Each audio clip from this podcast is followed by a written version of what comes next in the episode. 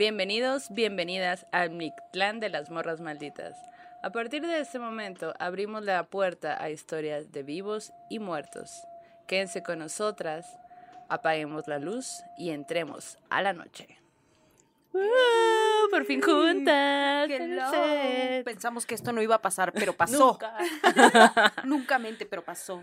Bienvenidas, bienvenida Grecia, ¿cómo Otra estás? vez, muy bien, ¿y ustedes? Muy bien, muy feliz. Increíble de tenerte aquí extrañé. de nuevo. Con Esta tus es nuevas nuestra, historias. Sí, exacto. Esta es nuestra más este, af- aficionada eh, contadora de historias, ¿no? Sí. Como que te sí, encantan. tenemos una te buena un lista. Ajá. Siempre estamos contando historias de ella. Exacto. Aparte. Sí, Sí, y espero entonces... en los créditos. Siempre estás en los créditos, de hecho. Así como de la Grecia nos contó lo siguiente. ¿Se acuerdan de nuestra amiga Grecia? Ahora hay otra historia. Exacto, exacto. Oye, pues gracias por venir y además este es el reencuentro, ¿no? Después de toda la gira mundial de la Maldo, donde hizo cine y se tatuó básicamente y comió carne seca. Eso hice. Oigan, pues aquí traemos un par de historias, algunas, no un par, algunas historias. Y yo estoy bien contenta porque ahora que estuve en Hermosillo, como que me topé con un chorro de gente que me decía, hey, ya escuchamos las malditas y tengo algo que contarte. Y yo, a ver. Entonces va a haber muchas historias sonorenses. Y quiero empezar con una historia pa- pa- para que empiece a dar miedo. A ver. Una niña y un amigo imaginario. Claro No, ma. sí. ¡Pum! a la bestia. Ya eso de entrada. ya, ya. Como Pa' nos empezar decía recio. en el capítulo Combo breaker. pasado, ajá, que como que los niños siempre tienen algo tétrico que contarte, ¿no? Y son muy tétricos muchas veces. Sí. Aparte es una niña que se me hace bien chila, la neta. A mí se me hace bien curada. Ella es hija de Tadeo Márquez, que El Seco, que es el lugar donde yo voy y tatúo en Hermosillo. Vayan, tatúense con él, es muy bueno. Eh, le, a- le dicen manos de seda porque neta no duele. Así que ¿Neta? neta no duele, güey. ¿Y por qué le apodan el seco, güey? A esa historia no me la sé, fíjate. Pero bueno, El suave. Yo le apodaría el manos suave. de seda. El manos de seda. Pues, haz de cuenta que él y su esposa me contaron varias historias que tienen ellos, cada quien individualmente y en conjunto. Y pues ellos dos tienen dos hijas. La hija mayor se llama Regina y se me hace bien chila porque ta- también es una niña, no voy a mentir en la edad, pero tendrá unos 12, 13, no sé. Eh, y le encantan las historias de terror y películas de terror y todo de terror, ¿no? Entonces a mí eso, pues dije, güey, no mames, esa, esa morrita está bien chila, ¿no? Y entonces yo como que hablando de que, ah, pues qué pedo con morros malditos y no sé qué, me empezaron a contar historias y, y me cuentan esta historia que les voy a relatar, en la que Regina, su hija mayor, eh, cuando tenía tres años, empieza a contarles a ellos, a decirles a ellos que tiene un amigo imaginario, que se llama Duque. Ok. Entonces, el Duque. Juega con ella, está todo el tiempo con ella, y como que de repente ella llega bien enojada y que mamá, es que el Duque se enojó y no quiere jugar conmigo. Ay, es que estamos peleados, o ah, no sé qué, ¿no? Entonces, él- ellos me cuentan, o sea, los papás me cuentan como que dicen, pues la neta no le preguntábamos nada porque sí nos daba miedo, pues no, porque ella, ella sí hablaba como de que el duque, el duque, el duque. Y, y él trabajaba, eh, bueno, en su trabajo como que iba y decía, ah, pues es que contaba, le contaba a sus compas del trabajo de que su hija tenía un amigo imaginario que pues se llamaba Duque y que de repente, ay, pues la Regina llega y el Duque pasó esto y tal cosa, ¿no? Entonces sus amigos de trabajo pues como que se reían y decían, jajaja, qué chistoso, una niña con un amigo imaginario, o sea, Ajá. tranqui, pues todo bien. Ajá. Bueno, pero pues le hacían carrilla, pues como de, ah, jaja, el duque. Entonces se hizo como una especie de broma interna en el trabajo sobre el duque. Y el Tadeo, pues de vez en cuando hace esta, eh, como buen norteño, así de que discadas y carne asada, invitamos a mis compas sí. y la madre, cheve, pedita, ¿no? Entonces van sus amigos del trabajo y ven a la Regina. Y hay que, Regina, ¿qué onda? Y no sé qué, la, la. Y entonces bromeando le preguntan, ¿y qué onda con tu amigo el Duque? O sea, los amigos que siempre se burlaban de eso y que decían, ay, no Que era el caso". chiste local, Era el pues, chiste ¿no? local, Ajá, pues, ¿no? Entonces le preguntan por el Duque y Regina le dice, ahí está, en el columpio. Y No, cuando ma. voltean, el columpio se empieza a mover, mamá. A la madre. No. No, A partir de ese momento, por supuesto, que ya el Duque fue un tema de ya no hay que hablar de él. No, sí hay que respetar al duque. Al ¿no? Duque, sé. Exacto. Entonces, eso está loquísimo. Y aparte, después ella deja de hablar del Duque. Y ellos ya como de, ah, pues ya no hablo tanto de él, ya no me da tanto miedo, todo bien. Regina, ¿qué onda con el duque? Pues ya se fue, mamá. ¿Pero cómo que se fue? Pues es que ya creció y se fue. ¿Qué? ¿Y se fue?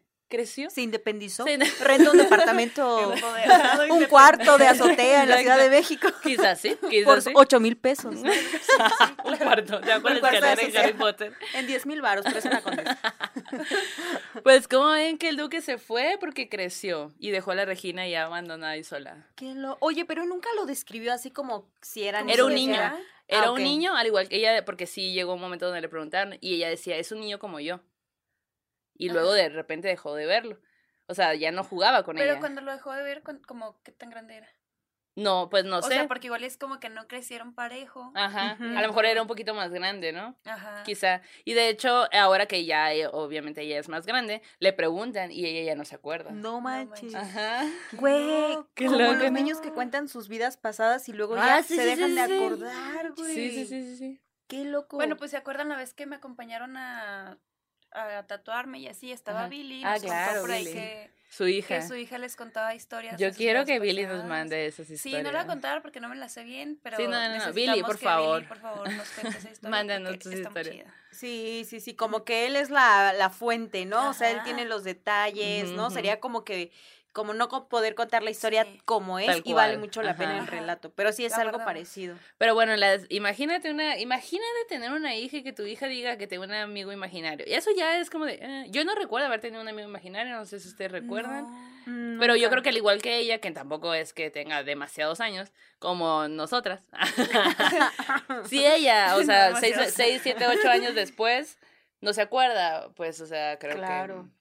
Oye, pero y, o sea, por lo que me cuentas o nos cuentas, esta familia es como muy perceptiva todo. ¿no? Fíjate o sea, lo que traen de herencia ni Les cómo voy a ir escapar. contando historias alrededor de esta familia que está bien interesante. Yo estaba, fue un día al estudio que no tenía tatuaje y mm, ya no sé cómo estuvo el pedo, pero él estaba como que tatuando y luego de repente yo estaba como dibujando, ah, dibujando el, eh, la- el nuevo sticker que va a haber próximamente de Morro Ujú. Solita. Y, y empezamos a hablar de estos temas y entonces él, Seco, me empezaba a contar como historias que a él han pasado en otros estudios, cuando era otro crew, o sea, cuando estaba, estuvo en muchos estudios, ¿no? Ahora ya tiene su propio estudio. Entonces me, me decía que trataba con santeros y gente que le gustaba ese tipo de onda y luego de repente se mudó, como que hubo una situación ahí, se mudó a otro estudio, pero pues salió peleado con esta otra gente y de repente ya había como que le como que iba, pasaba esta, si- este personaje santero y de repente aparecían cosas ahí afuera del estudio. Ya les voy a contar, les voy a contar, Sí, no sí, me sí. voy a adelantar, pero esta historia de su hija me pareció joya para este momento. Güey, increíble. pero, pero además, o sea, como tatuador, yo siento que a veces seguramente, o no- bueno, todos los que nos tatuamos, nos tatuamos o porque nos gusta algo mucho, lo queremos tener en la piel, pero también hay historias de gente que seguramente se tatúa a la Santa Muerte, ¿no? Como que Mm, estas, estas imágenes que significan otras cosas para ellos o que son Mm, como un claro. pago por, y me imagino que a lo mejor hasta una historia de allí de ahí tiene este sí, compa, claro. güey. Ay, Sí, no. claro, pero está cabrón. Después, en ese mismo momento donde me- él me estaba relatando historias que a él le habían pasado, llega su esposa, la Nidia, y pues se une a la plática, ¿no? Y la Nidia, ay, a mí de chiquita, bla, bla, bla, bla, bla, bla, bla, y en mi casa, bla, bla, bla, bla, bla, y yo, eh, anotando. claro. ¿Y en pongo mi ¿Y tú grabadora. cómo te miras? sí. Sí, siento Neta, que sí. necesitan una grabadora las Eh, dos. pues sí, en reportera, sí, machine. exacto, Ya después exacto. tú ya tienes el expertise. Sí, yo todo el tiempo lo grabo, así como que, o voy a, ajá, igual apuntando como que año, dónde pasó, fecha, ¿no? Para que- Nombres y todo. exacto, ¿no? Ajá. exacto, pues Puntos ya, claves, así. exacto, sí, pues para contar. Estamos aprendiendo todavía. Yo sigo aprendiendo, Yo amigo. también, la Denme neta sí, yo también. No es lo mismo hacer una nota que hacer contar una historia, Sí, ¿no? O sea, como- Ajá. pero, güey, a ver, Grecia. Siguiente paso.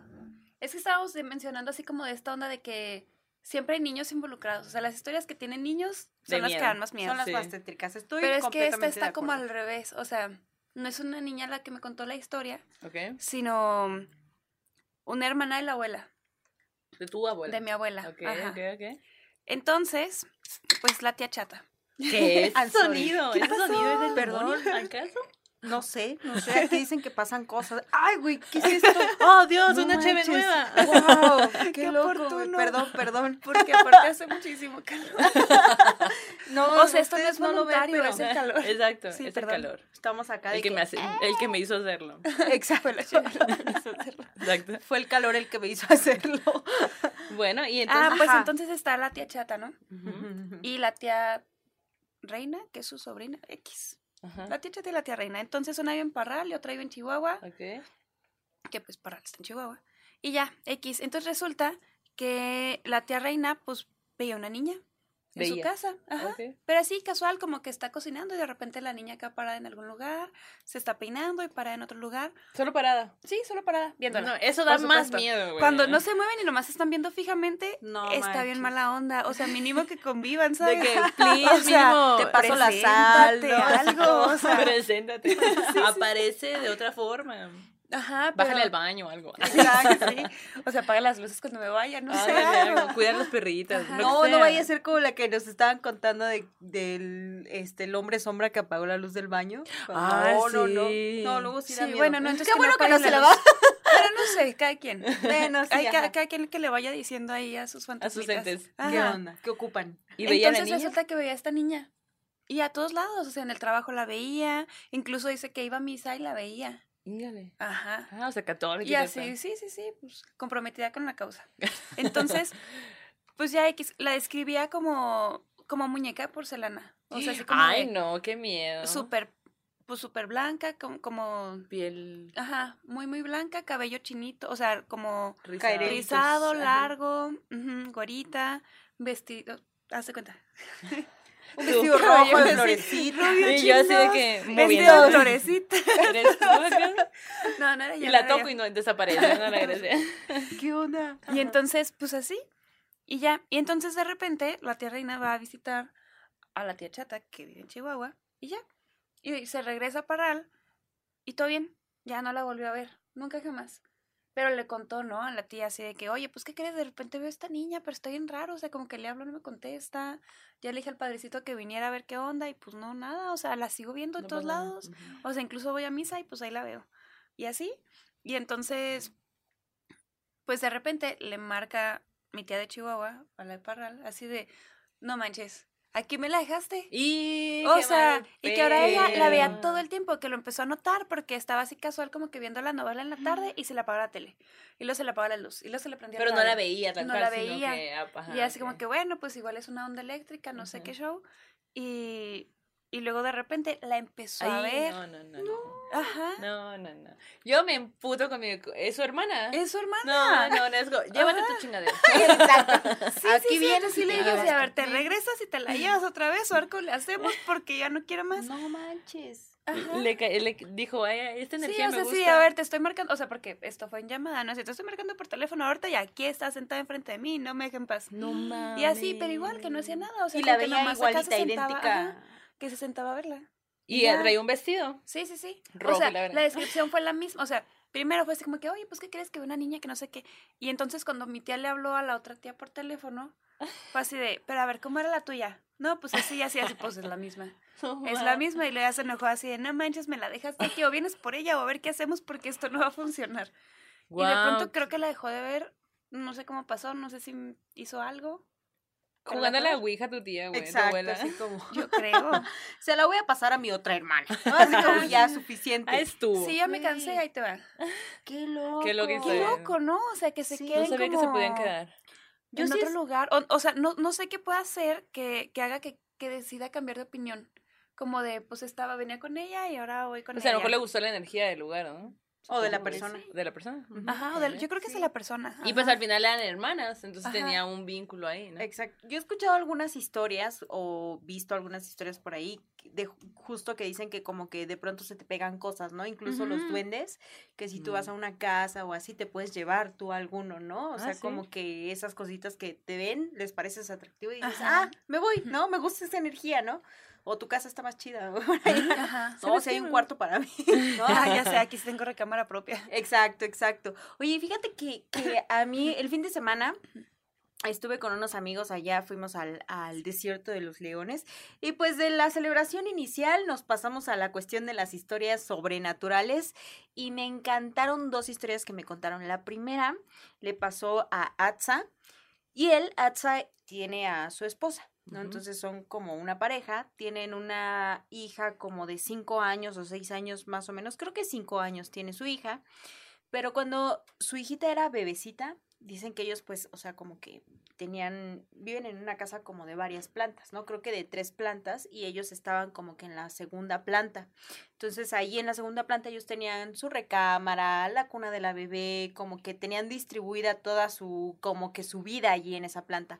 Pero si salías a, las escaleras, veías la parte de abajo también, pues, ¿no? Que estaba el pasillo, Ajá. otra distribución de la cocina, donde estaba el cuarto de su mamá, ¿no? De así, ¿no?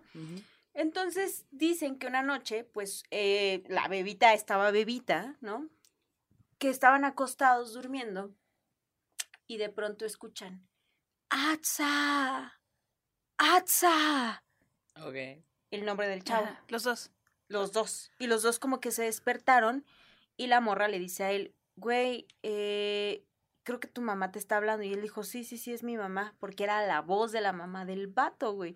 Pero dicen que la forma en la que les gritó era como si estuviera pasando algo abajo, ¿no? Entonces la morra le dijo, güey, está Baja ya. pasando algo, ve a ver qué es, ¿no? Porque capaz que se metieron a la casa o qué onda, ¿no? Entonces se levantan, salen al pasillo y los dos se asoman en las, eh, como que en las escaleras para ver qué estaba pasando abajo y dice que los dos vieron como dos sombras pasaron Ay, y se fueron como hacia la cocina Ajá. pero que cuando iban pasando esas dos sombras que estaban que estaban murmurando y que lo que murmuraban era ya le hablaste, ya le dijiste, sí, ya, ya le dije, ya. No, no, no. baje, se me que Ay, no. sé qué". Y que eran como esos murmullos de sí, ya le dijimos, ya le, ya le hablé para que bajara, que no sé qué, que no sé cuál. Güey, entonces los dos se quedan así como Pura de vergas bajas, pura No, baja. en ese momento, el Atza dice, está pasando algo. Y entonces iban a bajar los dos, pero dice la morra, a mí algo me dijo, quédate con la bebé. O sea, como que una intuición me dijo, quédate con la bebé y que él baje a ver qué pedo, ¿no? Entonces la morra se regresa, se sienta frente a la cunita de su beba y se sienta así, se queda viendo a la cuna y él baja. Entonces Atza va bajando, chuc, chuc, chuc, este, se asoma, no hay nadie, se va a la cocina porque además habían escuchado cómo empezaron a mover trastes de la cocina. Claro, llamando Entonces, atención. ajá, pues, Ajá, ¿no? cuando él llega, llega a la cocina, ve que no hay ni trastes sucios, que no hay ningún movimiento. Pero la mamá fuera- sí estaba abajo. fuera de lo normal. No, se va al cuarto de la mamá y la mamá estaba durmiendo. Entonces él dice, porque él lo vivió, dice, güey, yo no creo en lo sobrenatural, pero en ese momento, cuando di el recorrido por la casa de que dije, si se metió alguien, yo tengo que encontrar quién es, Ajá. poco a poco le fue entrando la certeza de que no era No, no. nadie, bueno, que no era alguien No vivo, por lo menos, ¿no? no. Ajá. Entonces dice, tenía la piel, yo, Yo así tengo toda la piel. Sí, no manches. tensa. Pero de estas veces en las que dices, tengo que aguantar para volver a subir, ¿no? Hizo el recorrido, su mamá estaba dormida, volvió a subir al segundo piso donde estaba su morra con la bebé y le dijo, güey, no había nadie. Y entonces la morra, como que no había nadie? Los dos vimos a alguien y dice, sí, pero no había nadie. Y entonces dice que a él le llegó como que este sentimiento de, ok, necesito poner tijeras abajo de la cuna de la bebé, tijeras abiertas, Órale. las puso Así y random en se le todas las eso. ventanas puso vasitos con agua. No random, pero sí porque como que por lo menos en el sur o en muchas localidades se habla acerca de que cuando las brujas van por tus hijos, tú tienes que poner tijeras abiertas. Y Debajo de la cama. Debajo de la cama, Ajá. ajá, o en la almohada de la bebé para Oh, que no, no se las lleven. Y vasos con agua que siempre purifican el ambiente y todo. Entonces dice, a mí lo que se me vino a la mente fue eso. Entonces yo corrí por las tijeras, las puse abajo, eh, puse vasos con agua en las ventanas, cerré las cortinas, todo, y dice, güey, o sea, no podíamos dormir, o sea, estábamos súper tensos de lo que había pasado, pero pues al final conciliaron el sueño y todo. Y al otro día sí, en efecto, o sea, nunca fue alguien, o sea, Ajá. pero dicen que lo loco es que ellos, lo que ellos vieron Vieron. pasar, Y aparte era la voz de la mamá, ¿no? primero la voz de la Aparte mamá. que los dos los escucharon, o sea, porque a veces Claro. pasa que nada más uno escucha. es lo que dicen, o sea, los dos escuchamos a la mamá diciendo, ¡Atza! Pero además este tema de que, güey, de esos entes allá abajo murmurando, "Sí, ya le hablé, ya le dije, Eso está como tratando de decir, miedo. güey, ya ahorita, o sea, como que ya miedo. soltamos. Voy a tomar más Ajá. Sí, sí, como que ya soltamos el anzuelo ahorita que lo pesquen, Ajá. como que la idea era que los dos bajaran, ¿no? O sea, Exacto. como qué bueno que no bajaron los dos y que ella se quedó cuidando a la bebé porque dijo, no, no, no, o sea, ¿qué hubiera pasado? Pues a lo mejor un Pues- susto mayor, pero pues así es su historia. ¿Cómo ven? Ay, no, eso sí me miedo. No, Sí. Así que cuando escuchan, cuidado. No cuidado. bajen, ¿no? No bajen, no no vayan, pongan las tijeras. Tengan tijeras a la mano. Ajá, Sí, y fíjate que, bueno, como que hay muchas historias de brujas que se quieren llevar niños, ¿no? O sea, como niños que no están bautizados, recién nacidos y todo.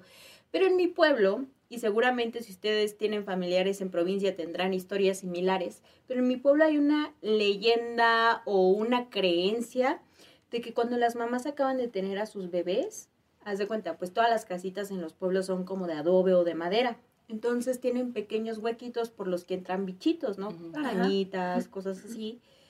Pero cuentan que cuando las mamás están recién, pues, paridas y que les están, o sea, están cansadas, le están dando de comer a sus bebés, pues se meten por las casas unas culebras que les llaman culebras lecheras. Y lo que hacen estas culebras son, es que llegan hasta donde está la mamá acostada con el bebé, quitan al bebé del pecho de la mamá, le ponen la colita al bebé, que esté chupando como la colita de la culebra, y ella se toma la leche. Entonces dicen que en los pueblos pues se enferman los niños o se ponen como más flaquitos porque en realidad cuando las mamás son vencidas por el cansancio, pues las culebras aprovechan y se toman la leche. ¿Cómo ven? Wow, jamás Bueno, había esa historia. Suena algo que te darías cuenta que está pasando, ¿no? Pero es que yo que me, imagino que un, pero me imagino que es un nivel de cansancio Bueno, sí, sí. Incluso, en al- o sea, como que también dicen que pueden que ellas hagan como las culebras, como que hagan, tengan un efecto en las mamás para que ellas Ah. caigan en un sueño más profundo. Mm. ¿Me imagínense? Eso no lo había escuchado. Sí, sí, sí. ¿Ustedes han escuchado sobre eso? Cuéntenos. Qué locura, cuéntenos. güey. Sí, sí, sí. Sí, está muy loco. Sí. Muy loco, güey. ¿A ti qué más te ha pasado? O sea, como que ahorita decías que tenías una historia de algo que nos ibas a contar. Tétrico. Pues es que tenemos muchas, ya no sé. Ya no sé cuáles La ya que les tú dije, quieras. La que tú quieras, la que tú quieras. La que tú quieras. no. ¿Qué tal la de tu tía? Ah, bueno, esta. Esta creo que sí, no. Se la conté a. No me la conté, nada más me, me la ¿Sí? premisa. ¿No te la conté? Solo me dijiste una tía que Bueno, se fue pues, y vino. ¿te acuerdas que hace varios días te, bueno, fui a Chihuahua hace como tipo dos semanas y Ujú. te mandé unos audios de mi tía, porque Ah, también sí, ahí sí, estaba sí. en reportera, Ah, sí, sí, sí. ajá, sí, de representante de, que- las morras malditas, Ajá, ujú. entonces ya así de con el teléfono, ¿no? De, Cuéntamelo todo. "Vas". Ajá, Tía, y luego así de, no tengo tanto tiempo. es que pasa que, hay, o sea- de, de mi familia, al lado de mi papá, son cuatro hermanos, ¿no? O sea, mi papá, mi padrino, y entonces está Soki, que es mi tía, que es la que les voy a platicar, y Carlos, que ya les conté por ahí una historia cuando se topó a, Don a don Filemón. Filemón. Ajá, El que es del el que pozo. mató a sus Sí, tías en del el pocito. pozo, así, a, a ellos dos siempre les pasan historia. muchas cosas. Algo traen. Entonces, algo traen. de pronto, pues es como muy, no, no sé, no sé si es como una onda más sensible o así. De mis primas, creo que nada más a mí y a su hija, a la Ah. hija de, de Carlos, ¿no? Que Por lo menos no, no te sientes tan sola, ¿no? Exacto. como A veces estaría bueno, pero... Entonces, pues haz de cuenta que eso aquí tiene una enfermedad bien rara que no sé cómo se llama, que tiene los síntomas como similar a la leucemia. Entonces, como que no, no tiene defensas en su cuerpo. Mm. Entonces, todos, digamos que todos los glóbulos rojos Son, no sé, no sé, perdón, no soy muy experta, yo- pero sí. el caso es que se almacenan, o sea, sí los produce, pero se quedan guardados, no se distribuyen. Ok. Entonces, por ese motivo, pues, pues se enferma muy fácil. Y ya, entonces cuando apenas le empezó a dar este asunto fue hace como unos, ¿qué serán? 15 años, yo creo. ¿Te puede dar eso de grande? No, no sé, no sé ni siquiera cómo se llama. Ah, ok. o sea, es una bueno, enfermedad rarísima, así como de que uno en un millón. Sí, ya, ok. De hecho, cuando le dio, estuvieron acá como que buscando, encontraron doctores, así de que uno en Brasil que sabía más o menos qué onda. Guau. Y así porque, así.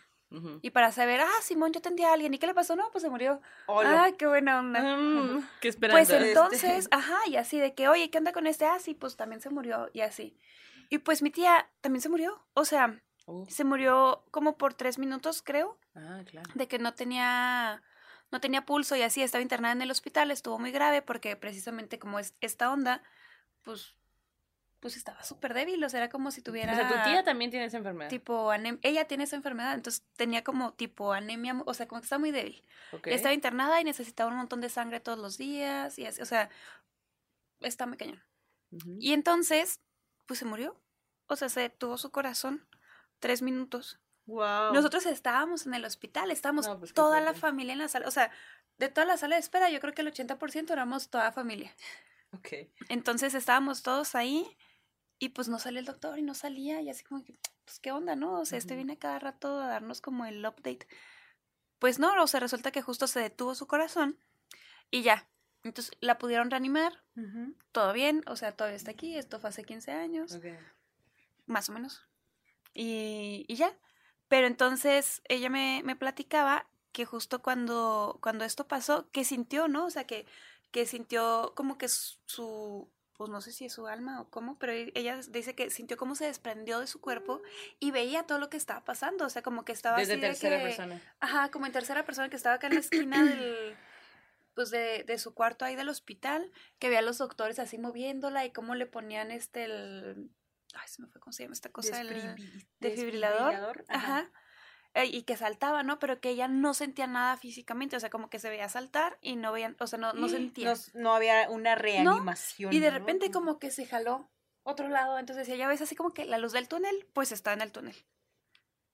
Y así, y que estaba caminando y que había un montón de gente caminando, pero que iban como bien en piloto automático, así como que ni volteaban ni nada, o sea, nomás estaban caminando, pero mucha, mucha gente, muchísima Wow. gente. Como en Soul. Y yo, Ajá.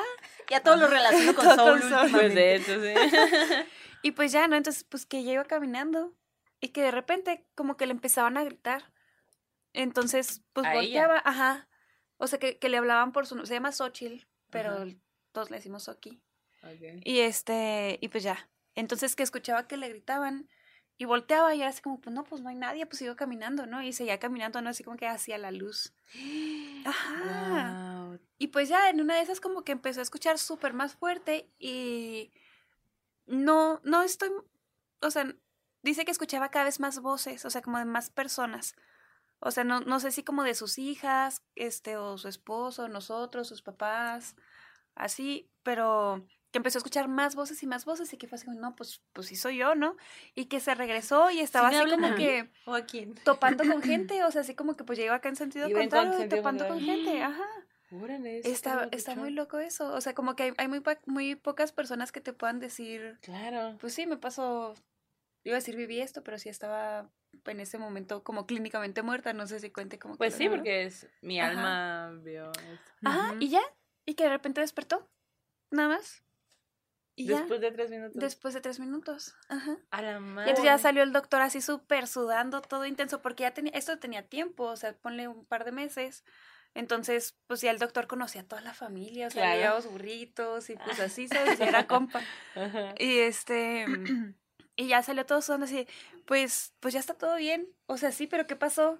No, no, no, todo bien, todo bien. Hasta que ya mi tía nos contó que en realidad, pues, su corazón dejó de latir ese tiempo. Tres minutos. No manches, qué loco, ¿no? Qué loco. O sea, poder decir que ves después. No Nadie nunca ha podido eso. No. Más que tu tía, yo creo ahorita. Yo creo, o sea, bueno, es la única persona que yo que conozco. conocemos, sí. no he escuchado otras ¿Ustedes conocen historias a alguien más? Bueno, pero por ejemplo, en La Noche del Demonio, en creo que la 3 o la 4, ya no sé cuál, como la 500 mil, justo es de una morra, la historia de una morra a la que, a la que atropellan y Ajá. cuando atropellan ella muere por unos segundos o no sé por cuánto tiempo, pero Ajá. justo cuando muere ella entra en contacto como con lo Otra otro. dimensión, ajá. Ajá. Y entonces cuando revive, ella se trae cosas del otro lado, ¿no? Ah, Ok. como claro. de la penumbra, ¿no? Claro. Entonces, no sé si tu tía, güey, a partir sé de si eso haya visto ser, cosas. ¿eh? La Pero ella es ya que no. tenía eso, ¿no? Ella tenía esa enfermedad, pero no estoy No, segura. no, pero o sea, ella tenía no, ahora esto. que lo mencionas, ya no, no estoy segura de si, si eso le empezó a pasar en ese, en ese momento o, O de- o o antes. desde antes. Pues Ajá. habría que preguntar. Porque ahí, o sea, yo tendría como tipo 15 años, algo así. Entonces no hablábamos, ya ves que te digo que de repente pasaban cosas en mi casa o así. Y, De repente, y todo el nadie- tiempo. todo el Y todos, ah, Bueno, Simón. Si ustedes ya días. vieron el otro capítulo, saben que no es de repente. Bueno, no, no era de repente, era muy seguido, pero entonces como que no nos decíamos entre nosotros. Entonces, sí, le voy a preguntar porque... Sí, No. estaría chido. O qué otro, qué otra cosa Ajá. comenzó a ver a partir de, ¿no? Porque eso también. Ajá, porque por ejemplo, su hermano menor, que, que es el tío que se topó con Don Filemón, también le pasan muchísimas cosas todo el tiempo. Y si yo soy miedosa, o sea, él es mucho más. De hecho, igual le pedí que me mandara audios y dijo, Nel, Nel, Nel", o sea, me da miedo hasta acordarme. Entonces no nos quiso mandar audios. Ay, porque señor. es que también se pone muy así.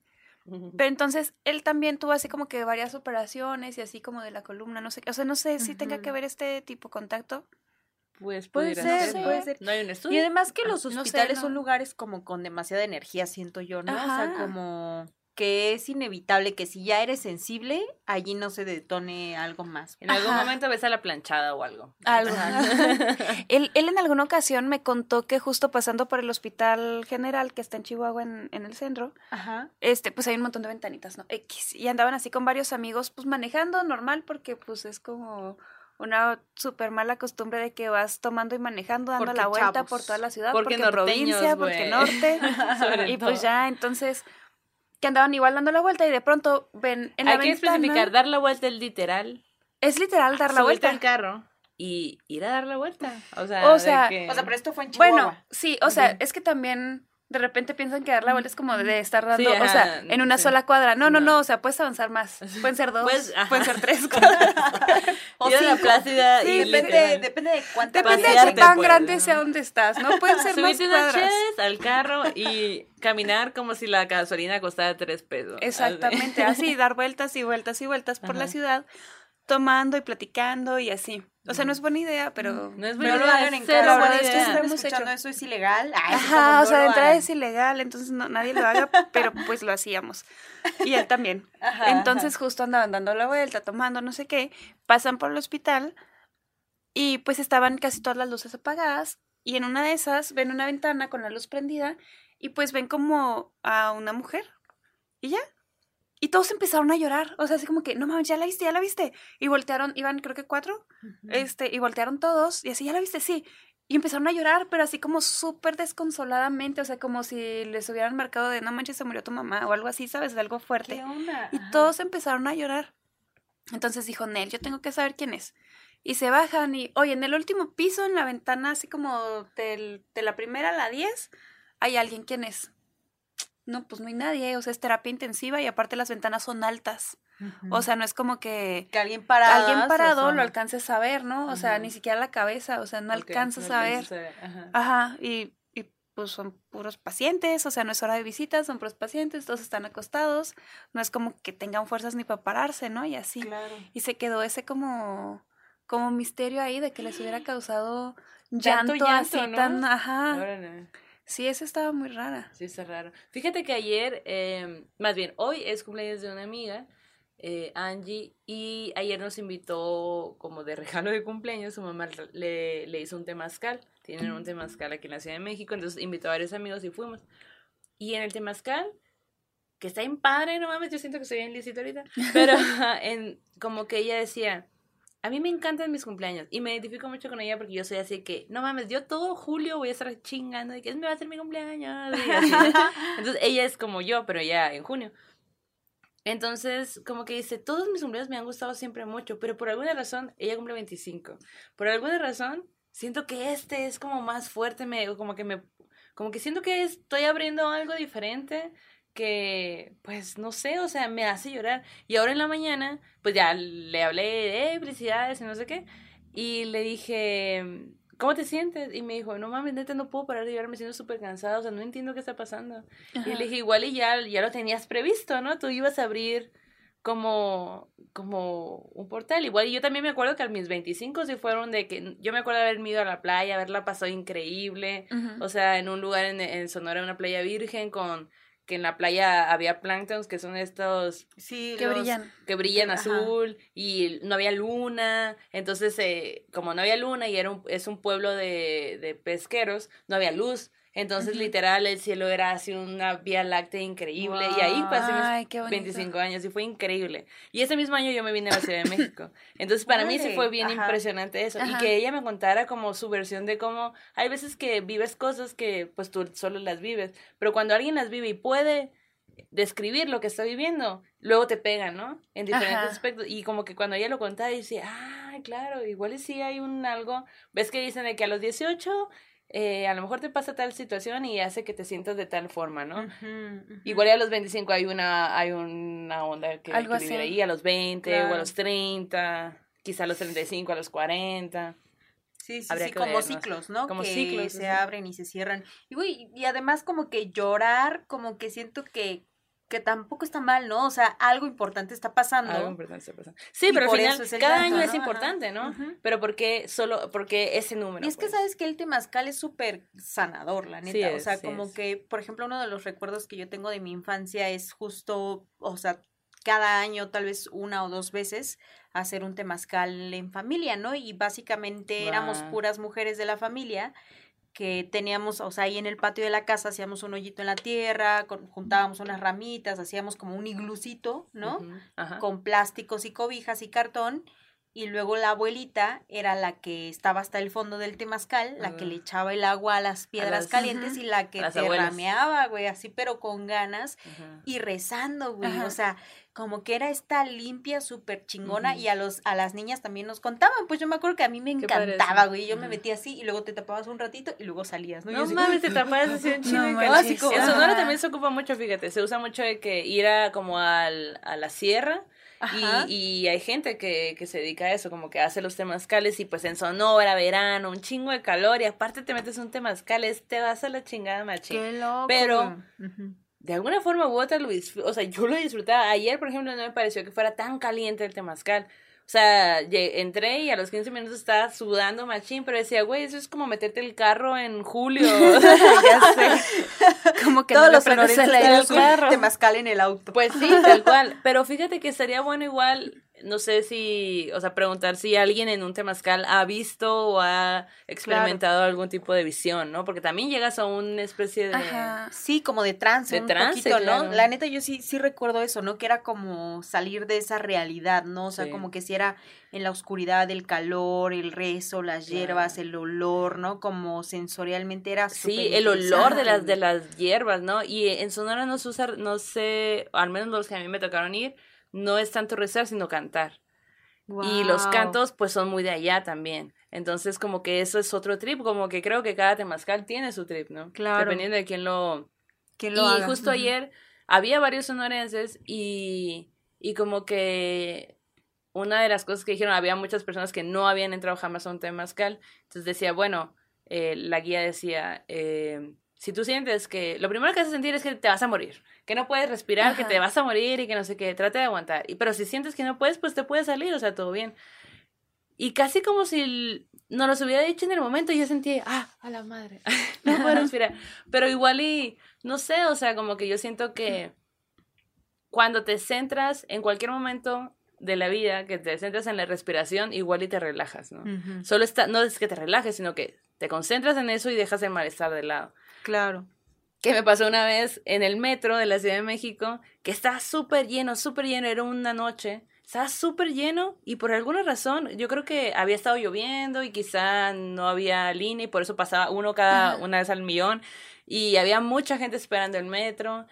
Entonces yo me subí al metro y en la siguiente sesión se subió un chingo de gente y nadie se bajó y en la siguiente mucha más gente y nadie se bajó. El aire empezó a hacer bien poquito aire. De repente el, el metro iba muy despacio, se paró en medio de la nada. Yo sentía que ya no podía respirar más y yo estoy súper alta, pues yo, yo- incluso a mí me llega más rápido el aire, pues. O sea, yo estoy más. Sí, de hecho. Pero yo sentía que yo ya no podía aguantar más. Entonces como que, pero ya mi cuerpo me decía, vas a ver, o sea, ya, te vas a desmayar. Y yo no soy una persona que me esté desmayando en cada, o sea, creo que en mi vida me he desmayado una vez antes. La, la primera vez que me perforé me desmayé. No. Y- la primera vez que me perforé, que iba con mi hermana embarazada de mi primer sobrina, Ay, no. pobrecita. Sí. Y, y esa vez, esa vez del metro. Y, y sí me acuerdo haber dicho, a ver, aguanta, o sea, porque entras en un estrés acá de Claro. ansiedad que, pues a la madre, ¿no? Y sí recuerdo haber pensado, respira, güey. En ese momento andaba bien yogi, entonces respira, concéntrate en respirar, güey. Solo tu atención ahí, tu atención ahí, tu atención ahí. Y pues sí, aguanté de aquí a que avanzar el metro y llegáramos a la siguiente estación. Y en cuando se abrieron las puertas, como si dijera, ya, hasta aquí aguante, y ¡prup! me desmayé. Y solo me recuerdo haber escuchado que una señora decía, se va a desmayar. O sea, como diciéndome a mí. Pero hazte cuenta que yo, había tanta gente que yo me desmayé, pero seguía parada porque, o sea, me recargué en quién sabe quién.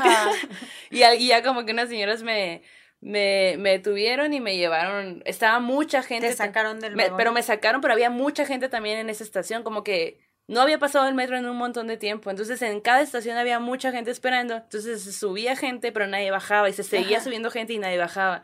Y el oxígeno era pues cada vez menor. Sí. Sí, sí, sí. Entonces sí, la señora me dijo, es que no hay oxígeno, nadie puede respirar. Y ya, Exacto. bueno, ok. Claro. Fíjate que lo mismo me pasó una vez, güey. Así que tenía yo que ir a un evento así como hasta donde da vuelta el aire y tenía que agarrar el metro justo a la hora en la que todos van a sus oficinas, pues, ¿no? Mm. Entonces me acuerdo que era la línea verde, güey. Y lo mismo, exactamente lo mismo. O sea, llegó un punto en el que me tuve que salir del vagón porque ya no aguantaba. O sea, de esas veces en las que se te va, va sintiendo Todo. hormiguitas en Sí, todo el ajá. cuerpo. Ah, Yo sí, sabes claro. qué siento, como que empiezo a ver, o sea, estoy viendo, pero empiezo a ver como cositas de colores. Ajá. Y luego Ah, poco a sí. poco se va nu- ajá, como Negro. estrellitas. Poco a poco se va nublando y se va poniendo negro y ya, Ajá. entonces ya ahí ya sé que yo ya valí ver. Exacto, sí, eso, ¿no? Y la piel entumida y todo. No, sí me salí, dije, no, no, no. O sea, Es- y me salí, me senté un ratito en el andén.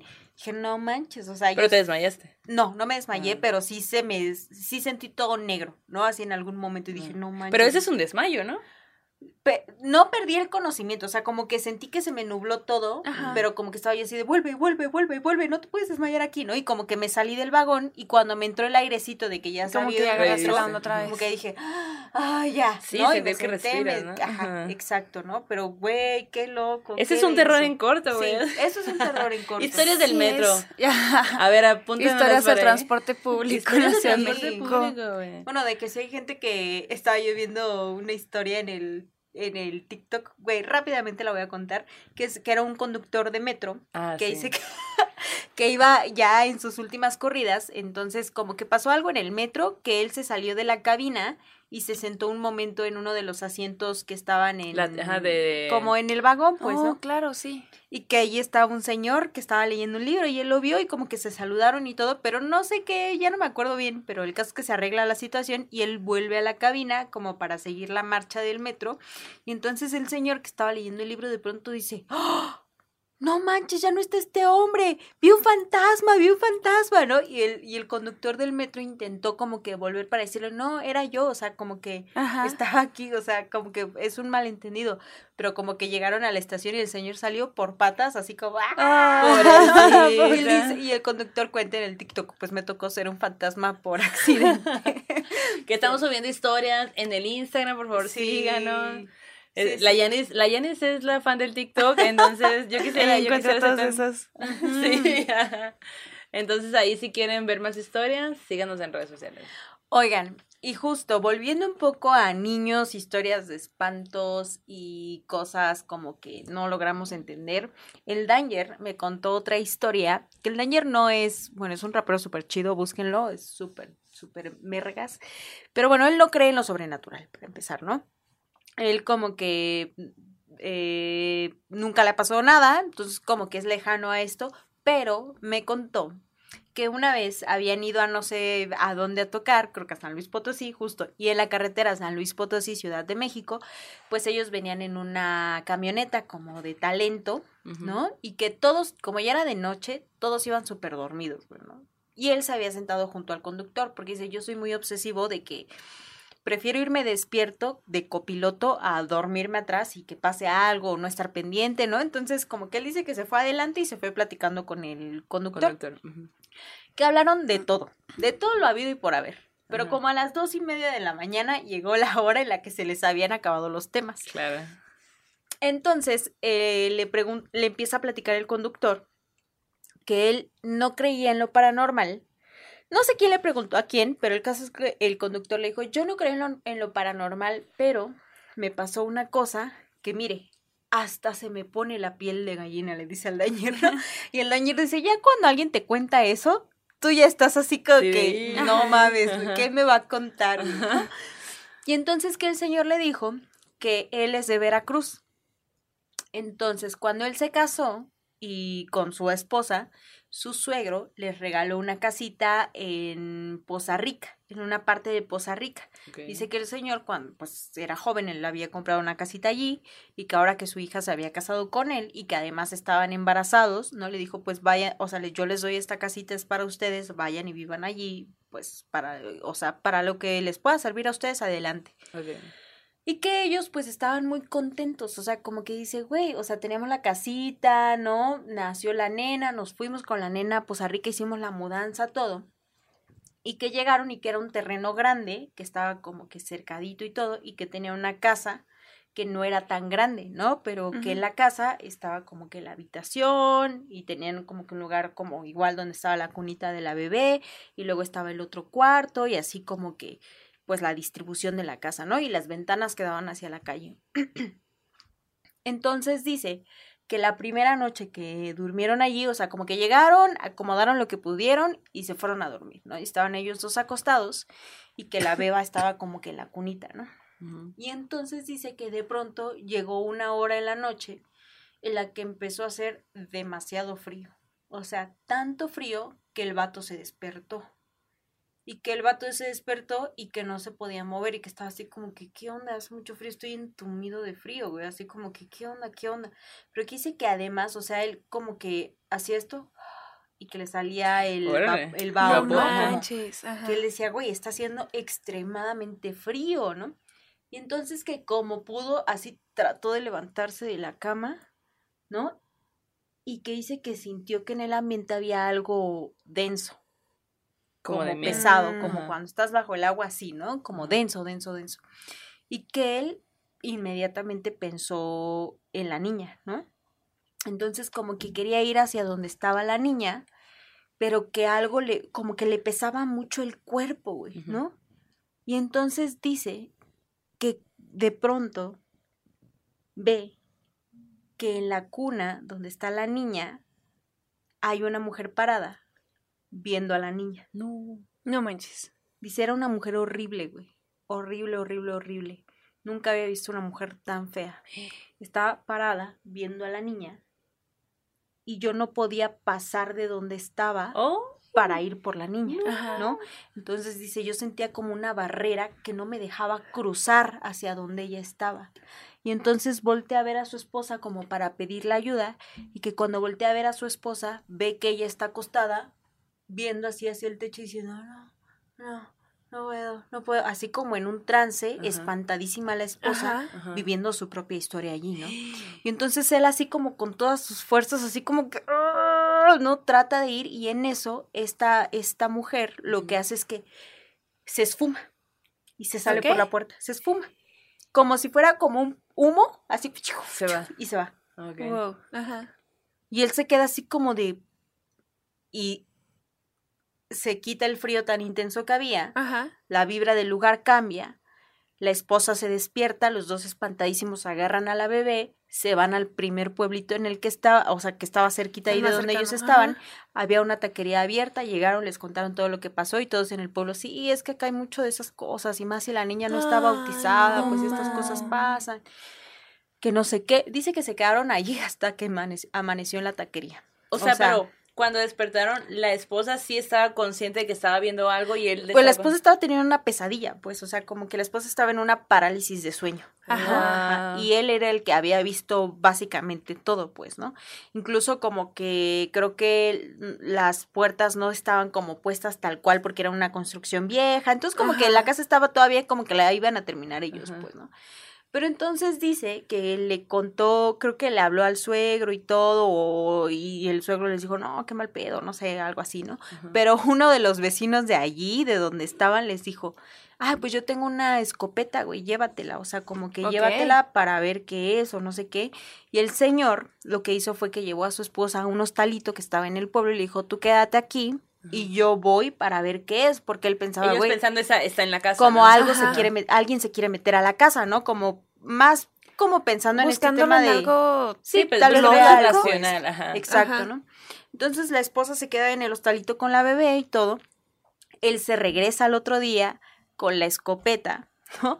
Y entonces dice que durante el día pues todo Todo bien. tranquilo, todo bien. Llegó la noche y él se acostó, pero se acostó con la escopeta aquí, ¿no? Como abrazado a la escopeta Y con el dedo en el gatillo, ¿no? Como que dijo, no, si ahorita eso, es- o sea, Sí, como alguien que se quiera robar a mi bebé para lo que sea, le, lo que sea, ¿no? Y entonces se duerme, ¿no? Así como que se queda dormido y de pronto otra vez empieza a sentir el frío, como a las No 2 de la mañana. Ajá. La parálisis del cuerpo, güey. Y él con la Mm. escopeta en la mano sin poder mover el dedo Ajá. del gatillo, ¿no? Y de pronto vio por la ventana que estaba de nueva cuenta esta mujer, pero desde la ventana de afuera, viendo hacia adentro, hacia donde él estaba. Ay, Eso también es una ilustración, fíjate. Que la mujer Ajá. estaba así como que buscando a la niña, güey. No. Ay, no puede al ser. bebecito, Pero pues ya al no lo sentía tan fuerte como antes. Igual de fuerte. Igual de fuerte. Ajá. O sea, él estaba en la parálisis total, pero él ni siquiera podía levantarse de la cama. No. La escopeta la tenía paralizada, ¿no? O sea, solo veía el vaho salir de su respiración y la mujer en la ventana buscando a su bebé, güey. No manches. Entonces dice que en eso como que él voltea y trata como de hacer algo, de mentarle a la madre lo que tú quieras y cuando la mujer se da cuenta de que no está la bebé, desaparece de la misma forma en la que desapareció la noche anterior. Y él logra como que re- entrar en sí y dice, güey, ¿qué vergas estoy haciendo aquí, güey? ¿Qué estoy haciendo qué aquí? ¿no? Sí. No, dice que salió así volado, güey. O sea, en cuanto pudo recuperar su, recuperar la movilidad, se subió a su camionetita, regresó a donde estaba con su esposa y con su hija y se fueron a vivir a otro lado. Ya no regresaron allí. No manches. Pero entonces en el pueblo le contaron que. Que eso era era, súper común, común. pues, o sea, que las historias de ¿en dónde era? En Poza Rica. Ajá. Qué raro está eso. Sí, No, sí, yo sí. no quiero ir. Yo soy bien miedosa. Yo ya les Yo dije. también, güey. De hecho, ¿sabes qué? Me Ah. acuerdo de uno de los capítulos, no sé qué número es, pero que estabas platicando de tu amiga Renata, Ajá. que, que ella como que trataba de justo no ponerle atención porque le causaba mucho conflicto. O sea, así como de, si no lo veo, no es real. Ah, o sí, sea, sí, así sí, como sí, de... Y varios, ¿no? Varios. así Sí, sí, que, sí. ajá. Entonces, la verdad es que yo sí he hecho eso. O sea, sí, sí me han pasado muchas, muchas cosas, a mi familia también. Ajá. Pero entonces yo de pronto así en él, o sea, ignóralo, no hagas contacto visual, no lo peles. Y así, ¿sabes? Como de si le dejas de poner atención, te Bajar, pasa eso, ajá. porque no está chido, o sea, no está padre que... Sí. A mí me pasaba mucho eso, o sea, esta onda de, de, por ejemplo, de parálisis del sueño me pasaba súper seguido. Este, yo vivía con mis abuelos, que pues ya les había platicado más o menos. Cambió la luz. ¿Qué está pasando? Hay un Perdón. rave ahí. Ah, estás hablando de Ya abuelos. sé, es que se de Siempre los de abuelos. Seguro fue la abuela, perdón. Ay. Es que le "Órale, cayeron muy cabrona". mal esas historias. Al abuelo no, el abuelo se iba así como que, ay, platiquen sus cosas. Pero entonces me pasaba mucho, ¿no? Yo viví con ellos seis años. Entonces, lo que me pasaba más era así como cuando estás platicando, tengo que me hablaban por mi nombre. No. Así de Grecia. Ay, no. Ay, me caía súper mal. Porque sentía como el airecito, ¿no? Así, aquí en la oreja, así como de. Ajá, o sea, No de- sería de la Rosa de Guadalupe. como de. No, no es la Rosa de Guadalupe, o sea, como de, de si alguien está así Sí, que alguien que te hable que súper te cerquita el, de ti y así de Grecia. Y sentía así. Y me despertaban bien. Por eso les digo que hay unos que son bien groseros. O sea, ¿por qué me hacen eso? ¿Por qué me despiertan? Maya, de Maya en bici también nos contaba eso, que un día incluso estando con su mamá, le hablaron por su nombre, Ah, sí. Maya, y que era su voz, la Era voz de voz. ella. Y que ella misma dijo, esa es Ah, mi no. voz. acá, Y la mamá sí es tu voz. Fíjate que así no, no me acuerdo tanto de la. Más como un. Como susurro muy genérico, creo. Ni siquiera sé si era como voz Una voz de femenina o alguien. masculina o así. Ah, No, no Ajá. sé. Oye, Qué y lo último Pero- así cabrón que te haya pasado, Grecia. No, así como- Es que no sé, hay muchas cosas. Pero tú hace rato. me, me voy a ir este así como a esta onda de parálisis del sueño. Ah, va, Ok. a ver. Entonces justo est- hubo esta ocasión cuando apenas me acababa de mudar con los abuelos, porque después fui como modificando la recámara, ¿no? Ok. Entonces cuando yo me mudé, pues era, tenía, eran dos camas gemelas con un buró en medio y ya. Entonces mi cama era la más lejana de la puerta, yo siempre dormía volteando hacia la puerta, pero con la puerta cerrada, ¿no? Porque les había platicado por ahí que había una mona que se paraba justo fuera de la puerta Ah, sí, y me quedaba muy mal. Entonces pues cierro la puerta. Ya no la veo. La banda de y Sí, la puerta. soluciones. O Ya sea, no puedo pasar. no sé si estaba, no, nunca pasaba. No sé si estaba, o sea, no sé si estaba afuera o no, pero pues yo cerraba ¿Ve? la puerta, ya no la sí veía. sirve cerrar la y puerta. yo podía dormir. Que no se diga que Cerraba las ventanas también porque me daba mucho miedo esto como hacia el patio veía absolutamente negro Ajá. y de pronto veía como alguien así que justo se recargaba, ¿no? Así como platicas. Ajá. Y pues me da pánico, pues cierro las cortinas. Mi pánico también de la casa de mi abuela. Entonces, yo no puedo tener un milímetro abierto, pero entonces, X, ventanas cerradas, o sea, cortinas cerradas, puertas, todo cerrado. Y hacía muchísimo frío, A muchísimo frío. Y ellos tenían como que la calefacción en el pasillo. Y decían, pues que si abres la puerta ya no vas a tener frío. Nel. Y tú, O sea, prefiero tener Prefiero frío. tener frío que ver esta mona que se para en la puerta. Entonces yo siempre cerraba la puerta, pero estaba muy, muy frío, siempre. Ajá. Entonces, pues X teníamos camas gemelas. Yo dormía en una y muchos de mis primos se quedaban también a dormir porque pues la casa de los abuelos, ¿no? Entonces se queda mi prima Jimena a dormir y como yo dormía viendo pues hacia la otra cama básicamente, dormía al ladito. Entonces pues la estaba viendo y de pronto me desperté muy muy temprano, ya había salido el sol, o sea como que está empezando a amanecer. Mis cortinas eran muy claritas, entonces alcanzaba a pasar la luz, ¿no? Y me acuerdo que abrí los ojos, y, pero justo me desperté porque me estaba muriendo de frío. Y, y estaba súper tapada porque pues es invierno y es Chihuahua, o sea, Sí, sí. no, sí. Ajá. Y ya, pero tenía muchísimo frío. Entonces, como que traté de, de taparme más, pero no me podía mover.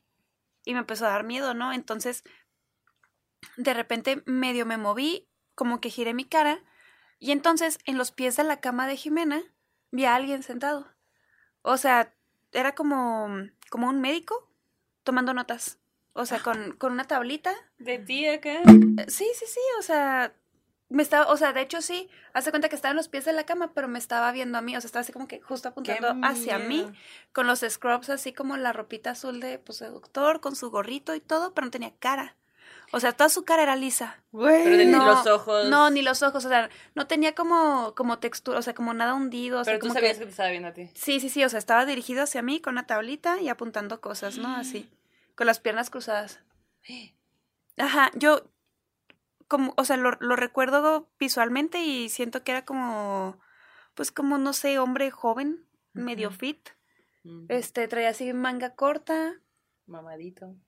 Pues no tanto, creo que no. que La verdad es que más que fijarme que te tan bueno se veía, era así Sí, como de... Sí, y yo así, no mames, está soñando, está soñando, está soñando.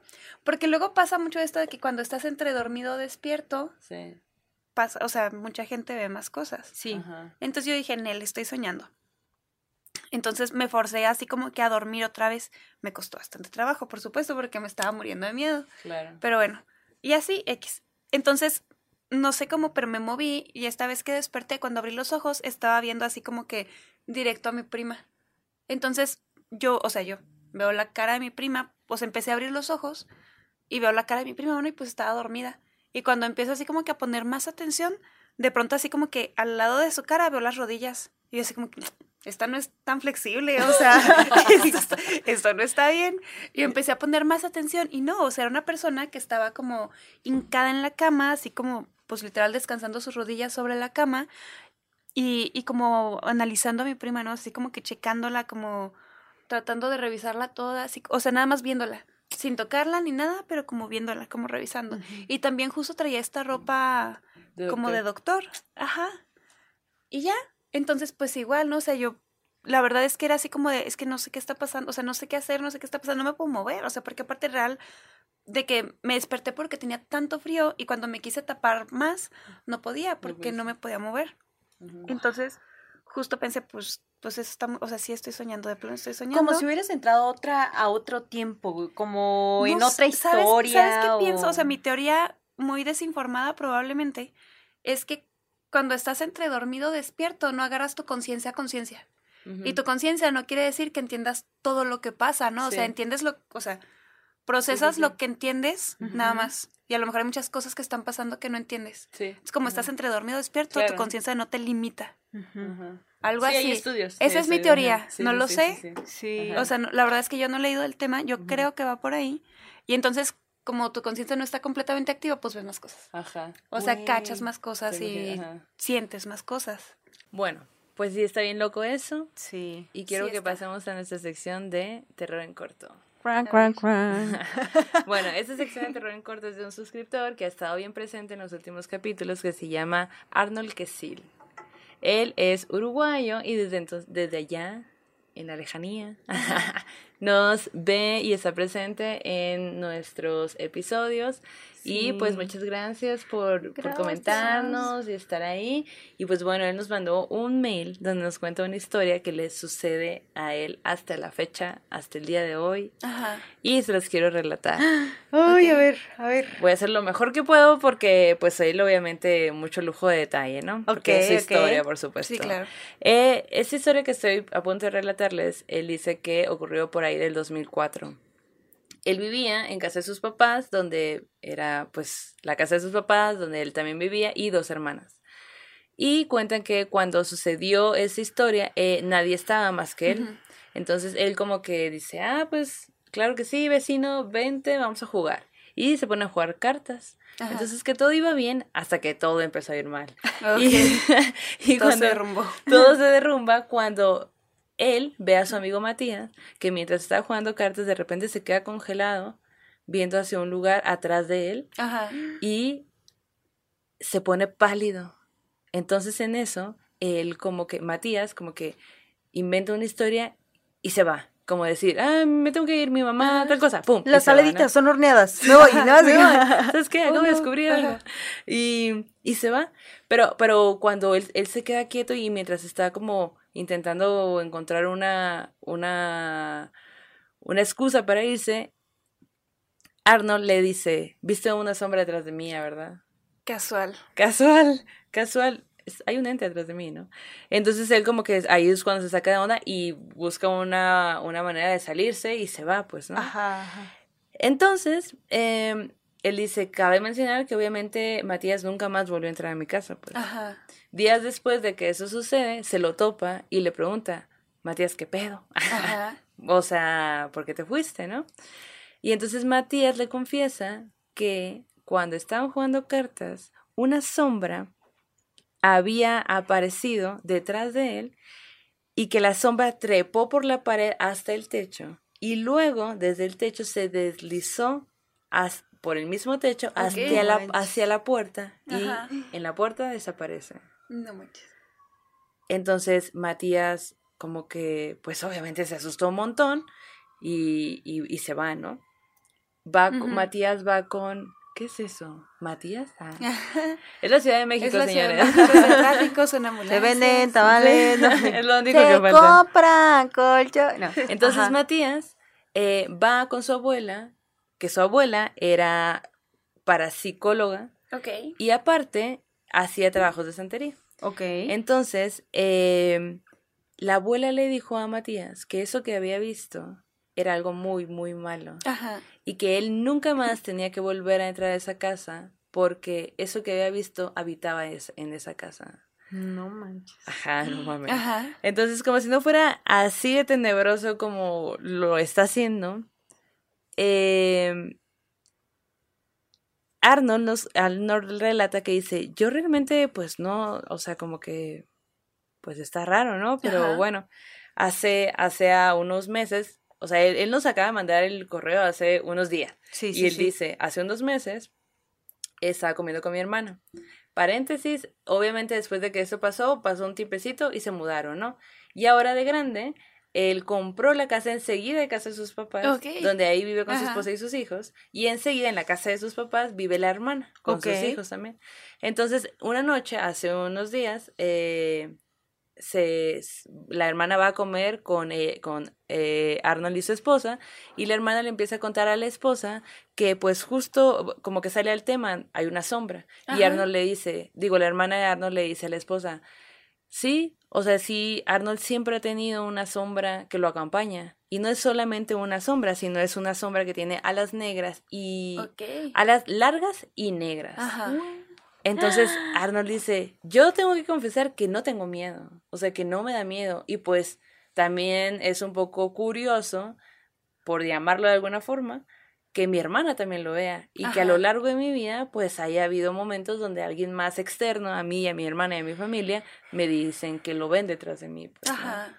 ¿Y qué a él le parece tan común? Y que pues no sé si le parezca tan común o no sé si le pasen cosas diferentes, o sea, aparte de eso, ¿no? Cuéntame, Pero pues cuéntame. Sí, porque justo termina el correo diciendo, con más tiempo les voy a contar otras historias que han pasado en esa casa. No manches. Ajá, nos dejen suspenso. Sí, nos dejan suspenso, pero esa historia ya es demasiado buena. Es como de, Claro. ok, güey. un niño. Y o está sea, muy intensa. está muy intensa.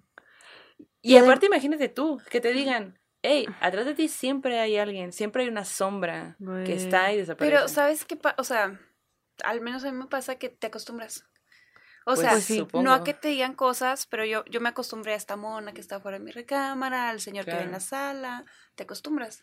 Pero. Y ya es como parte ya lo de tu parte vida. Sí, no, lo, lo normalizas. Ajá, claro. o sea, ya sé así como que oh, voy a Claro. entrar, va a estar este tipo que me da miedo, tengo que prender Sí. las luces.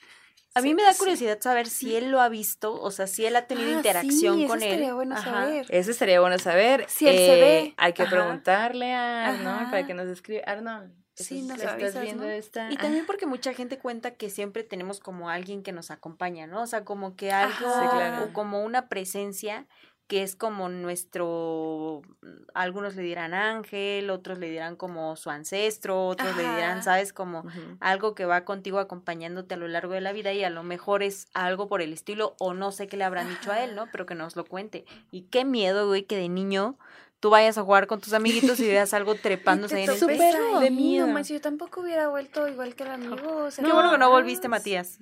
Sí, qué buena onda, sí. Y- Muy inteligente de tu parte. O sea, sí, sí. no, y aparte imagínense, o sea, supongo que no cuenta él, no relata en su, en su correo que nos envió, em, cómo es que surgió la conversación entre la esposa y la hermana. Pero imagínate también ser la esposa de alguien a la que hay una sombra detrás de, De él que duerme con alguien que tiene una sombra ahí al lado. No Sí. manches. Ya sabes, como ese tipo de películas donde toman una foto y siempre está detrás de ti. Creo que en el ya sale algo así sé. también, ¿no? Ajá. En el aro. En el- no, en la noche del demonio. La sí, noche del demonio, Sí, sí, sí. Y en Shooter también. Ajá. Que iba Pues, ¿cómo cargando. Güey, qué miedo. Qué Pero sí, que nos cuente más detalles para ir contándolos en siguientes capítulos, porque sí, queremos saber qué es. A lo mejor él, a él ya le dijeron quién es o qué es, ¿no? O sea, lo que lo acompaña y que nos lo cuente. ajá, sí. Hoy no. Eso, yo les Sí. relato lo que él nos escribió. Sí, que Pero no pues si hay más. suspenso, por favor. Sí, güey. O sea, sí quiero saber, pero no quiero saber. Sí, Es como esas cosas que. ajá. Sí. De, es broma, pero si quieres no es broma. ¿no? Ajá, sí, exacto. Exacto. Oigan, y pues quiero hablarles de una sección bien bonita. Tu favorita. Mi favorita. Sección Arte Rock. Uh. Bienvenidos a la sección de Arte Rock. A ver, En esta ocasión vamos a hablarle de la música para raros. Ok, ¿Cuál es la música para raros? pues una muy oscura. Definitivamente. Muy extraña. Ajá. Muy extraña. Pesada. Pesadísima. El black metal. ¡ah! Ya iba a decir otro grupo, pero me iban a odiar. Sí, yo. No lo hagas, no lo digas. ¿De qué Pero lo voy a decir. Ah. Y yo, es tu momento. Esa Yanis ya está muerta, pero no le han avisado. No, no, no lo voy a decir, no lo voy a decir. Bueno, bueno, pues esto, eh, black metal. Voy a hablarles brevemente de la historia del black metal, que pues es el género de rock más controversial en la historia. Ajá. Eh, se dice por ahí que eh, los papás del black metal, los abuelitos del black metal, son una banda que se llama Motorhead y otra banda que se llama Venom. Em, Venom, haz de cuenta que cuando sa- sacó un disco que se llama Black Metal en 1982 Ajá. y pues dentro de ese disco hay una canción que se llama Black Sí, Metal claro. y hay una, hay una, justo una, rol, en una parte de la rola que dice una frase que es, que es como metal para maníacos puros. Ajá. Y eso es como de, ah, a huevo. Eh, un poco de, del black metal es que las letras del black metal son como, hablan de satanismo, anticristianismo, paganismo, ateísmo, depresión, muerte, destrucción. Ya saben, Exacto. cosas normales Sí, de... casual. ¿No te saludo todos los casual. días? Cuando cumples 16, 17 ahí andas en ese mood. Más o menos, sí. Y yo creo que después- Tú debes de entender. A los poco, 30 sí. también te da de nuevo y a los Claro, 40 claro. Varias veces en la vida. Que entonces es un poco o de sea, la ahorita razón. ando muy feliz, Sí, pero muy de no siempre he rojito. sido así. que me dice, llega la, llega la Grecia a la casa y, y de que, ay, qué bonito tu vestido, de que, ay, sí, me, se la pasaron haciéndome bromas en el trabajo, de que, ay, sí. ¿Dónde están tus ovejas? ¿Dónde están tus ovejas? Y yo le digo, les hubieras dicho, Black Phillip, ¿lo conoces? Ahí está detrás de mí. Exacto. es negra. y la- sí, obvio. Eh, Y justo, justo hablando de esto, como que yo recuerdo que además morra, me, pues me decían de que black metal y no sé qué, ¿no? Y yo decía, ay no, ay, Qué no, miedo. qué miedo, qué oscuro. Y, y como lo que mencionas en este momento es como que ahorita, a mis treinta y tantos, ah, eh, lo volví a escuchar porque pues hice un poco de investigación respecto a este tema y me puse a escuchar a Motorhead y dije, no mames, qué buena banda. Y de que Ajá. Venom, wow, ok. Ajá. I feel you, I, I feel you ahora. Así como que antes, hace 10 No años, estabas ne- lista. no estaba Claro. lista, no entendía. Andaba en otro trip. En ese momento andaba en otro trip.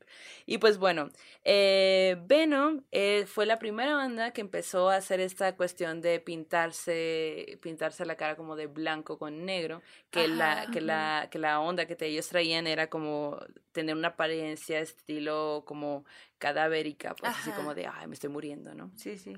Que también es muy vikinga esa onda.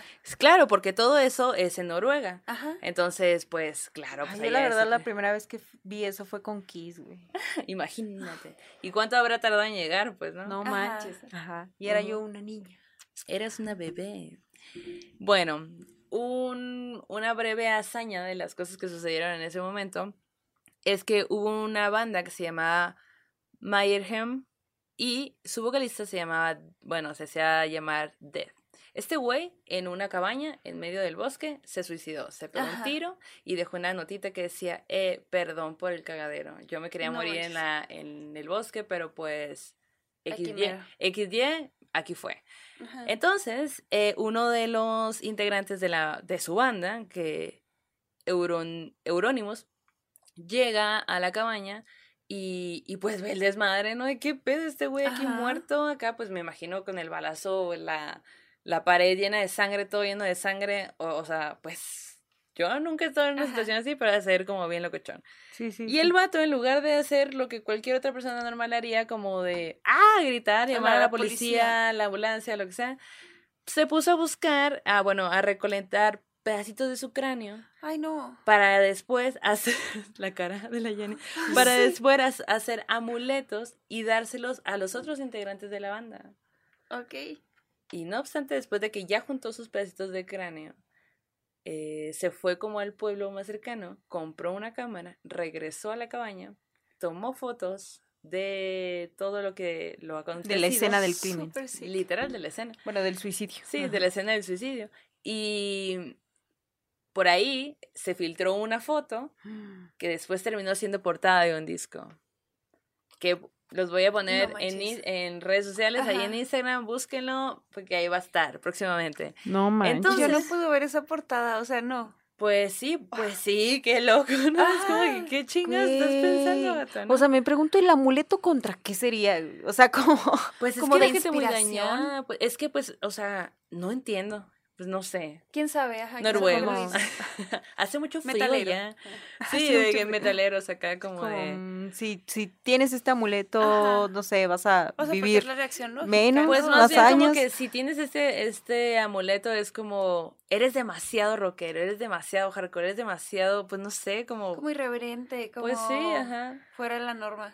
pues sí. ¿Qué estaría sea, pensando el amigo fallecido así, su espíritu? No, pues el vato la yo creo, no, yo creo que, Ajá, o si, capaz que si le el vato se suicidó, pues yo creo que Simón, carnal. O a lo mejor le dijo, haz amuletos de, de- huevo. igual en una carta, ¿Quién ¿no? Obviamente, o sea, hubo una controversia a raíz de eso, ¿no? O sea, como que los papás del morro, pues sí, así como que, ¿qué pedo acá? O sea, ¿qué pedo? Y aparte tú, ¿qué pedo que vas y ves a tu amigo muerto y le tomas foto y te quedas con pedazos de su cara, ¿sabes? Pero, pues, eh, esto volvió a que toda la gente dijera, no mames, estos vatos sí son bien rockeros. Entonces, Ajá. ¡pum! Apogeo del black metal machine. Sí, claro. Wow.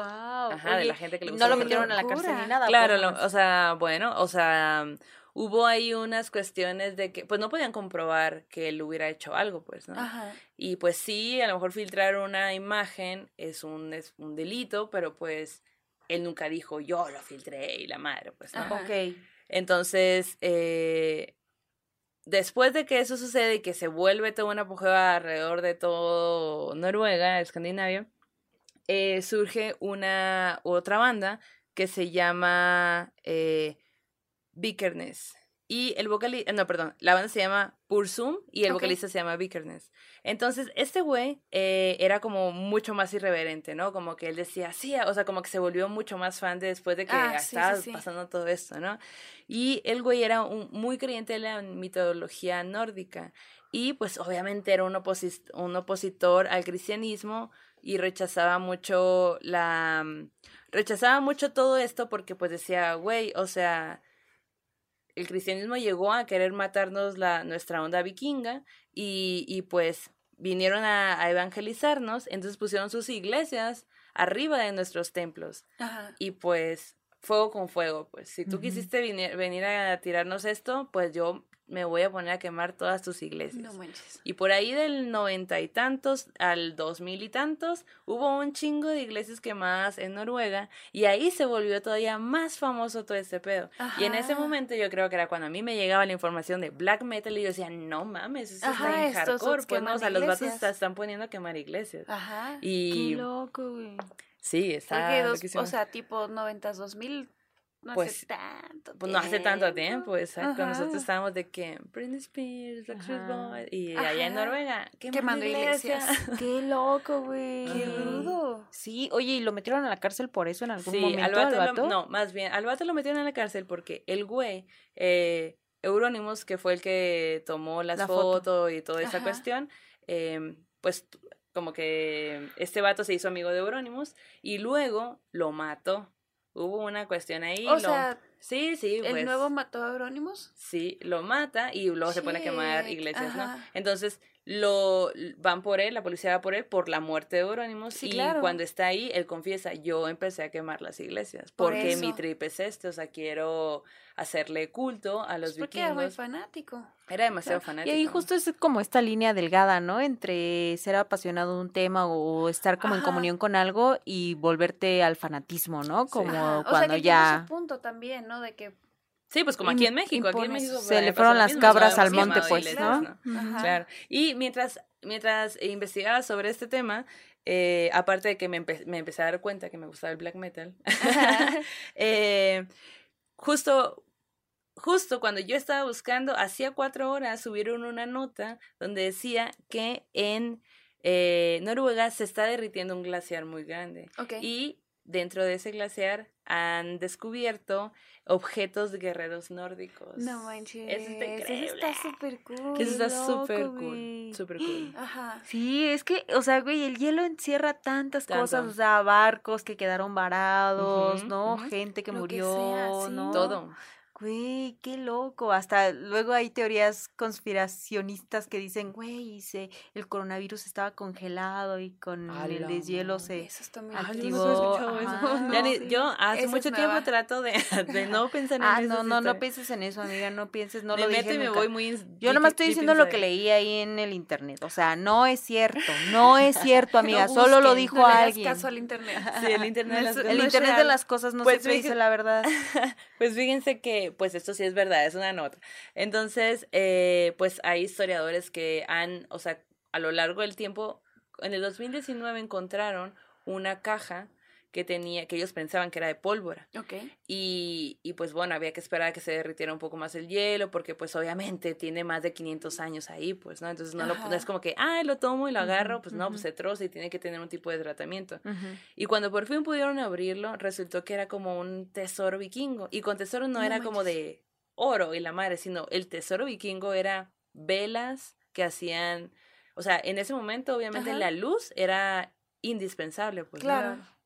Claro. Eran velas que hacían de, de, de miel de abeja, que bla, bla, Ah, bla. Y toda claro. una historia al respecto, Que ¿no? usaban también como grasas animales y así. Ajá, exacto, eso. exacto. Ajá. Entonces como que y, eh, encontraron varias cosas, pues, ¿no? Pero te digo que en esta nota decía, encontraron como una lanza y, y porque se está derritiendo, que eso está bien cabrón, o sea, de verdad el cambio climático está cabrón y pues están derritiendo los glaciares y pues está culero, pero a la par estamos encontrando pues estos tipos de tesoros Ajá. de antiguos, pues demasiado Ujú. antiguos.